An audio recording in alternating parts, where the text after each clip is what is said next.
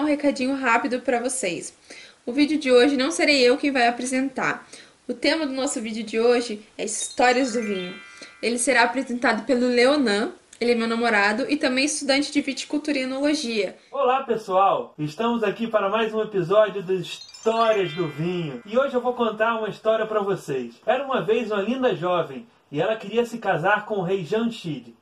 Ele a rejeitou e ela decidiu que não via mais sentido na vida. Então decidiu beber o suco de uvas estragadas. Mas ao invés de se envenenar, esse mosto fez com que ela desmaiasse e acordasse no outro dia achando que a vida vale a pena. Então ela procurou o rei e contou a sua invenção. E o rei a recompensou, mas a história não deixa claro de se ele decidiu ou não ficar com ela. Posteriormente, o rei compartilhou essa ideia e decidiu que a partir de então toda a produção de uva em seu reino seria dedicada ao vinho. Bela história, não? Essa é a lenda de como o vinho e também o teto preto foram descobertos. Mas de onde vem essa história? De onde vem essa história? Estamos falando de umas civilizações mais antigas do mundo, com povoado de 7 mil anos antes de Cristo, que é unificado como um reino desde o ano 625 a.C., que foi a primeira superpotência da história, o primeiro império da história, o arqui-inimigo do Império Romano e do Império Bizantino. Sim, você acertou! Estamos falando da Pérsia, ou seria Irã. Em 1935, a Pérsia foi denominada oficialmente Irã, e isso é debatido desde 1959. Então vamos considerar assim: a língua falada é o persa, a etnia é persa, o gato é persa, o príncipe é da Pérsia, o tapete é persa. Mas o país é Irã. Mas aí você deve estar se perguntando: o que o Irã, um país islâmico que tem todo o álcool banido de seu território, tem a ver com vinho? Tudo. Sempre assim não foi, jovem padawan. O álcool só foi banido no Irã a partir de 1979. E mesmo sendo banido, diversas fontes informam que os iranianos consomem bastante álcool. Lá eles produzem uma bebida feita a partir da uva passa, que o nome é Arak. Essa bebida tem no mínimo 70% de teor alcoólico, podendo chegar a 90%.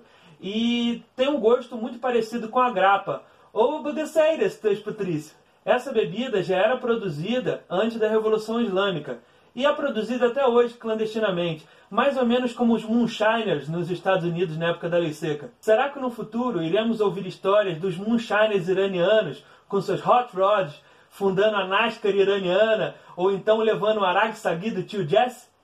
O Irã se encontra na Ásia, fazendo fronteira com sete outros países com o Mar Cáspio ao norte e com os golfos Pérsicos e do Omã ao sul, que são divididos pelo Estreito de Hormuz, que por sua vez é uma das passagens oceânicas mais importantes do mundo.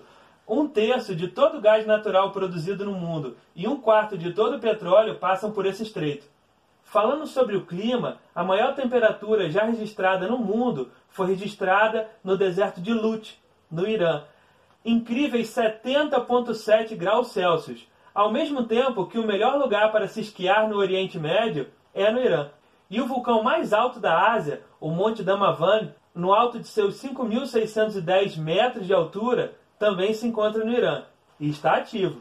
Os iranianos são os maiores produtores do mundo de pistache e de açafrão e detêm cerca de 10% de todas as reservas de petróleo do mundo. São também a segunda maior população do Oriente Médio, com cerca de 80 milhões de habitantes. Tá, mas e o vinho? Chegamos o vinho. É agora que começa o nosso episódio. Chamado na Pérsia antiga de Mei ou Baré, o vinho é um símbolo cultural histórico da Pérsia e também uma grande tradição. Tem uma presença significante na mitologia, na poesia e nas famosas miniaturas persas. Escavações na cordilheira de Zagros, no oeste do Irã, acharam vasos de cerâmicas que datam de 5.400 anos antes de Cristo contendo ácido tartárico, o que sugere a presença de vinho. Mesmo a Geórgia não sendo longe dali e essas escavações só terem mais ou menos 600 anos de diferença entre si, tudo sugere que os vinhos georgianos e persas não têm nenhuma ligação entre si, as histórias são independentes. E sobre a Geórgia você pode conferir aqui, clicando nesse card. Na poesia, nas pinturas persas, as uvas e o vinho são figuras presentes, com significados simbólicos, metafóricos e reais. Lá pelo século IX, a cidade de Shiraz, a capital persa da literatura, das flores, dos poetas e do vinho, já havia estabelecido a sua fama como a capital mundial de produção de vinho e, consequentemente, a capital do vinho persa. Shiraz está situada a 1.500 metros de altura, na cordilheira de Zagros, com temperatura média de 29,8 graus Celsius no verão e de 5,3 graus Celsius no inverno, atingindo máximas de mais de 40 graus nos dias mais quentes e mínimas inferiores a 10 graus negativos nos dias mais frios. O vinho de Shiraz era exportado por toda a Europa.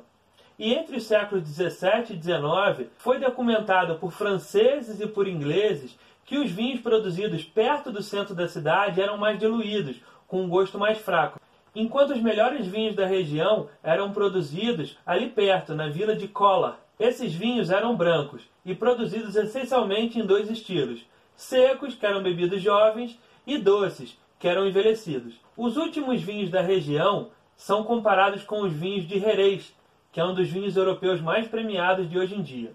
Esses vinhos eram envelhecidos por volta de 5 anos e apresentavam ótimo buquê e sabor de nozes. Esses vinhos eram fermentados em contato com o engaço, que os tornava bastante fenólicos, ricos em taninos. E embora os viajantes da época tenham descrito esses vinhos como brancos, parece não haver descrições ampelográficas tanto das vinhas quanto das uvas. Atualmente, o vinho de Shiraz não pode ser produzido legalmente devido às proibições impostas pelo Islã. Antes da Revolução de 79, haviam cerca de 300 vinícolas no país e hoje não existe nenhuma. O Irã não é mais um país produtor de vinhos, mas as uvas Shiraz ainda são apreciadas tanto frescas como em passas. Isso é interessante, porque normalmente as uvas destinadas à produção de vinho não têm o seu consumo in natura. Além do nome, não há nenhuma outra conexão comprovada entre a cidade de Shiraz e a uva atual Shiraz. Essa uva, que é plantada principalmente na Austrália, é conhecida por ser idêntica à uva Syrah, de origem francesa. Infelizmente, hoje em dia, é praticamente impossível beber alguma bebida alcoólica produzida no Irã. Porém, existem outras maneiras de beber bebidas que seguem a tradição persa. Diversas vinícolas foram inauguradas nos Estados Unidos por iranianos e mantêm essa tradição persa de vitivinicultura, homenageando sua terra natal. Então é isso, pessoal. Assim terminamos mais um episódio de Histórias do Vinho. Espero vocês na próxima. Salamati!